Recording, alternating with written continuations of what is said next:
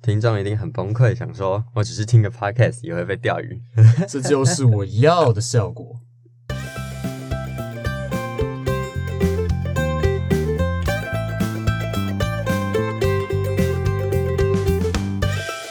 Hello，各位听众朋友们，大家好！民以食为天，我食故我在，欢迎收听《实不相瞒》，带你一起实事求是、实话实说。我是主持人 Vincent，Hello，我是历史系的华华，也欢迎我们的代班主持人。耶、大家好。好的，您现在收听的是《实不相瞒》第一季第四集。目前在各大平台如 KKBox、Spotify、Apple Podcast、Google Podcast 都能够收听到我们的节目。每周三准时更新上架，喜欢的朋友们也请多多支持。节目围绕在食安主题，主要是介绍与讨论曾经发生的著名食安事件，或是科普一些实用的食安小知识。希望能够借此让听众朋友们培养日常生活中的食安意识，进而全民一起共同对食安进行把关。好的，那因为今天我们化工系的 KP 翘班了，对对，不录了，不录了。所以就不要有太多科普的东西，反正听了你们就跟上历史课一样，会想睡觉。对，呛。所以今天就来跟各位大家说故事，聊历史。没有错，那今天要来跟各位讲古的这个食安事件，严格来说，它不算是一个食安事件，从以前到现在都有发生类似的食安问题。那也不仅限于台湾哦，其他国家也有发生过类似的事件，就是大名鼎鼎的革米事件，没有错，这个相信各位听众朋友应该或多或少都有听过。就是啊，一代一代一代一代。没错，就是一代一代 disease，中文是痛痛病哦，它英文真是这样哦，一代一代。啊，对啊，就是这样。那它最早的出现的地区是在日本，源于一九五零年日本富山县。而起因是因为日俄战争以及第一次世界大战，导致原料需求上升，加上采矿技术更新，所以呃，所属的三井金属矿业经营的神冈矿山，嗯，对，就很大。好，很大。呃，对啊，所以也因此污染了居民赖以为生的神通川。嗯，而神通川过去是主要用来稻田的灌溉，然后也同时会作为饮用水，还有洗涤用水的来源，甚至是作为渔业的范围。但一旦受到了重金属的污染，对周遭居民的影响就非常大啦。而通通病绝大数好发于女性身上，呃，年龄尤其是介于三十五岁到更年期的女性，特别是好发于已经生产的女生。那他们政府那时候有做出什么应对措施或后续的处理吗？嗯，因为富山县革米事件影响多达一千人以上，总计造成一百零二人死亡，嗯，而伤者必须截断受损的关节，而因此他们组成了原告团，在一九七二年二审判定之后胜诉，而三井矿业也同意赔偿灾民，并且被污染的农地需要挖起表土三十公分，移至山顶洼地，然后来固化污泥。哦，而工厂需要将水质恢复至清澈。而据我们所查，大概在二零一零年，神通川的水质已经恢复清澈了。那其实好像最早在大正时代，就一九一二年那个时候，在日本神通川就有镉中毒的事件，只是当时因为医学科学技术没有那么的发达，大部分人都只是把它当成一般的流行性疾病或职业病。那所谓的痛痛病，哎，一代一代，对对，一代一代 disease，就是因为镉中毒导致肾小管的功能受损，使比较小分子的蛋白质还有钙随着尿液流失，长期就会引发软骨症、自发性骨折，还有全身到处疼痛，就是所谓的痛痛病或是骨癌。骨癌病，哦对哦，骨癌，对，骨癌，我们的大前辈，哪天来邀请他？有点难。人要有梦想、啊。好，可以，可以，可以，可以可以。对，没错。而至于台湾最早的革米事件，发生在一九八二年桃园观音乡的大潭村，因为高银化工排放高浓度的镉废水，污染农田旁的灌溉渠道，也因为当时灌溉跟排水系统不分流，然后真的、哦，对啊、夸张吧？对，难怪会出问题。因此稻米就会受到污染，而吃了太多含镉稻米的人，就会得了痛痛病。没有错。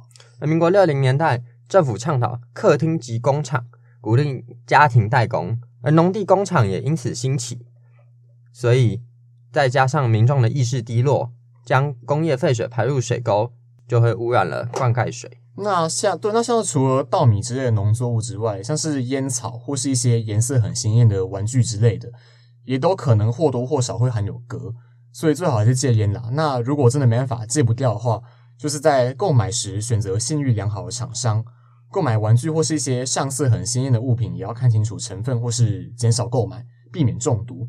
那除了痛痛病以外，镉也会导致高血压、心脏扩大、疲劳、蛋白尿、白血球减少，还有精虫减少的问题。哎，男生小心一点，对，真的不要只剩两亿 啊！两亿不是蛮正常的吗？啊啊，真的吗？不是不是二十亿吗？哦，没有啊，两亿，嗯，是吗？嗯，二十亿。装不下吧？好，不不不不不，我我知道 我知道回去 Google，我知道我建教课没上，笑死我！为什么一个实人节目会在这边讨论金虫数量？我以为 K P 不在我们节目比较正常一点，结果也没有。哎，我用心良苦哎，冒着被误解还有编台的风险，你要传递正确知识给我们的听众。好，可以。好了，那日常饮食中可以多补充钙、锌、辅酵素 Q10、维生素 B、C、E，来帮助排除接触或。不小心吃进而累积在身体里的镉，而在民国七十一年镉米事件后，政府即着手进行土壤污染查证工作，以食用农作物的农地土壤列为优先防治重点，展开全国土壤重金属含量调查。嗯哼，但在此之后，彰化花坛和美分别在一九八九、一九九二爆发出镉米事件，而在民国八十九年二月土无法实行后。环保署首先针对过去各县市调查发现的高污染前市农地办理污染查证，在台中、彰化、云林等地查出不少受革米污染的农地。民国九十九年，演绎了全国重金属高污染浅市农地筛选规则，呃，字有点多，逐年逐区域推动农地土壤污染查证作业。并于发现农地遭污染后，随即办理改善及整治的工作，显示说政府在推动土土壤污染防治的决心。而台湾农地污染面积现在总共有四四六公顷，而彰化县居然就有两百六十一公顷之多，真是污染非常严重啊！对，没有错。那在讨论完跟镉中毒有关的镉米事件之后，我们接下来也跟大家聊聊其他常见的重金属中毒好了。对。因为其实台湾因为工业污染，所以重金属中毒其实真的蛮常见的。而除了刚刚讨论的镉中毒之外，还有铅、汞、铝、砷等常见的重金属中毒。但因为它们的症状种类很多，很难第一时间就发现是重金属中毒所引起。对，所以如果身体有一些持续很久，而且找不出病的症状，可以赶快去检查，进行重金属检测，了解自己的身体身体状况。尽早把毒素排除，不要让它累积。没错。那我们第一种常见的重金属中毒就是铅。那因为铅在现在应用很广泛，包含油漆、铅蓄电池，或是焊接工业用的染色剂、除草剂，甚至是制造不良的水管，或是涂漆不良的陶瓷玩具等等，都可能会含有过量的铅。还有汽油里面的含铅抗震剂，就是那种九二汽油、九五汽油。那一般来讲，抗震器的主要成分就是铅嘛。不过，正因为铅会造成环境污染，还有中毒，所以逐渐被烷类取代。烷类是火这边那个烷吗？对对对，因为因为因为 K P 不在，所以 这些化学东西只能换我讲。啊，对，那是那个九二九的数字，就是里面的辛烷值，也作为汽油的抗震爆系数。那另外一个重要的来源就是食物嘛。对，实不相瞒，像是农作物的土壤被污染而产生的铅，可能会吃到被污染的蔬菜水果。而许多中药本身就含有过多过量的铅，嗯，甚至连皮蛋等加工食品都有可能含有铅，所以大家要特别小心。对，那假如铅中毒的话，会有基本的腹痛、恶心、呕吐、厌食、便秘等消化系统症状，或是味觉异常，还有贫血。那成人通常会肌肉无力或是麻痹，那婴幼儿则会有常见的脑水肿或脑压上升的症状。此外，严重的话会伤及泌尿与生殖系统，造成肾水肿或纤维化。还有可能不孕或是流产，那也可以发现，就是刚才华华提到的，像是一个铅引起的中毒，就可能会有造成这么多的问题，而且都不容小觑。嗯，对。那可见重金属中毒的症状真的是很嗯多元，哎，不对，应应该这应该怎么讲？就是很难掌控。对对对啊，难掌控，难掌控。对对，既然铅中毒的症症状那么难掌控，对，那在购买或接触刚才提到的那些产品还有食物的时候，就要注意。看清楚它的标示成分啊！那假如不小心真的吃到呃，或者是接触到的话，是不是有什么食物是可以帮助排毒的、啊？哦，有，就是像是补充钙、铁，还有锌，还有蛋白质食物跟维生素 C，可以帮助铅从体内排除。OK，那下接下来下一个也算是蛮赫赫有名、恶名昭彰啊。声名狼藉的一个金属中毒。对它就是嗯，那它就是在一九五六年在日本造成血瘀病的汞。嗯哼，血瘀病的患者会有手脚麻痹、失智、听力及语言症状、语言障碍等症状。那严重的话，可能会会造成痉挛啊、神经错乱，最后死掉。哦，那过去台湾也有一些汞中毒的事件，那主要是因为血压计、体温计里面都含有液态的汞。不过最近年最近几年都有改成电子化，所以避免就是打破之后造成中毒。对，不过水银电池、灯管、除草剂，还有一些劣质的药品或中药材，也可能会含有汞。怎么又是中药材？哎，对啊，真的是哎。那除了水俣病之外，汞中毒也会引发一些金属中毒的消化系统还有泌尿系统的症状，或是牙龈发炎、口腔溃疡、注意力无法集中、视野缩小等等。那同样的问题啊，我们要怎么去排毒呢？呃，我觉得有一些类似的部分，像是补充含锌还有蛋白质的食物，啊，维生素的部分比较比较不一样啦。排汞的话是维生素 A 跟 E，还有贝塔胡萝卜素。那其实我们能发现，有些营养素对我们的排毒还蛮重要的。还有另外一个重点是养成均衡饮食的习惯，然后多方摄取各种营养素。还有一个最重要的，就是要收听我们的节目。哦，对，可以。现在开始抖内，现在开始抖内。好的，接下来第三个重金属就是铝。阿鲁米，对，铝中毒最主要就是来自不合格的器具烹煮，或是被污染的机器所生产的的食物，像是用铝锅煮酸性的食物，或是用铝制造的饮水机。嗯哼，另外，嗯大家常吃的油条、双胞胎之类的小吃，还会添加含有铝的面粉膨胀剂，还有加工的乳制品，例如起司、人造奶精，或是一些药品，如胃药啊、止汗剂之类，都会含有铝的风险。那铝中毒症状除了贫血，还有软骨症之类骨骼问题，还有可能会造成呃语言能力退化，还有记忆力减退，但很容易就是嗯，嗯，像人老了会有的一些状况、啊，对对对，很容易就会觉得说哦，应该是老年痴呆啊，然后就没有被检查出来是金属中毒。那铝呢比较难用食物就可以帮助排除，不过可以借由施打铝螯合剂来帮助身体把铝给排掉。哦。那最后一个就是砷中毒啦，嗯哼，砷是台湾在一九五零年造成乌角病（欧卡北）的元凶。啊哈，当时是因为井水里面含有大量的砷所造成。啊，像杀虫剂、老鼠药，还有一些建材会为了防虫蛀也会使用砷。玻璃、油漆、颜料也可能会有。那嗯注意，即便是现在的地下水，还是有被污染重金属的可能。所以建议大家不要直接喝那些没有处理过的地下水。我有时候很羡慕日本的，就是他们可以嗯，对，可以打开水龙头就直接喝。对吧？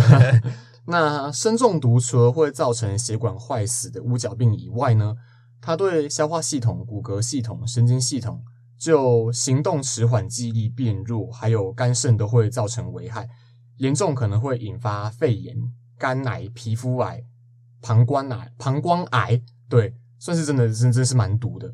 那想帮助排肾的话，可以多摄取维生素 B 三、B 十二跟 B 九。好的，那其实虽然就是现在医疗水准提升，但是重金属中毒还是会潜在你我的生活之中，所以大家在食衣住行各方面都需要小心留意。毕竟现在的环境污染比以前严重很多。没有错。那不知道各位听众朋友们还记不记得，我们第二集的节目有跟各位提到宝宝米饼包装里面填充工业用的氮气。没印象的赶快回去听。对，没错。那然后因为我们这集讲的主题是革米事件嘛，嗯，对，那然后我在找资料的时候呢，我又发现意外发现了去年才刚发生的革米饼事件。真的、哦，对，就我在 Google 上面打格米，然后下面建议就跑出来一个格米饼，然后就去看一下，结果发现这次的苦主又是专门给婴幼儿使用的宝宝米饼。哦，超衰。对，真的。那事情是这样的，去年年底消基会针对双北地区的通路所贩售的米粉、米精、米麸、米饼等婴幼儿常吃的米制品进行重金属铅、镉还有砷的检测。那其中有四件样品被检出镉超标。偷偷讲一下是哪几个牌子啊？嗯，呃，好啊，这算时事应该是可以讲的，对吧？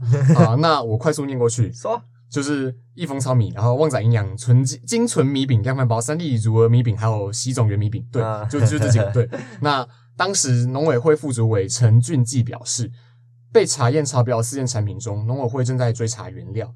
那呃，益好，我只还继续讲，益丰糙米宣称使用市售米，然后旺仔跟三弟则宣称原料是使用公粮，但要从原料追查到田区有一定的难度，因为加工制成变数很大。那唯一确认原料的是习种源米饼啊、他们是使用糙米，因为习种源表示使用自家生产友善稻米，但未取得农委会的任何认证。目前农事所已经前往田区所采样，也跟上一次的工业氮气事件一样，责令限期改正了。没错，那可以看到，即便现在医学进步，抽验方式也越来越高科技，但包含重金属在内的各种污染还是会有发生的可能。嗯，也不是说要检讨厂商啦，但有时候真的比那些污染源更可怕的就是人心啊。对，从以前到现在，基本上工业革命过后，人类的各种活活动都或多或少会对环境造成污染，这难以避免。嗯，但我们可以选择用对环境污染相对较低的方式来达成我们的目的，而不是将焦点放在金钱跟利益上面。对，没有错。那商品也是一样的道理啊。对啊，厂商再怎么样还是要赚钱啊，这可以理解。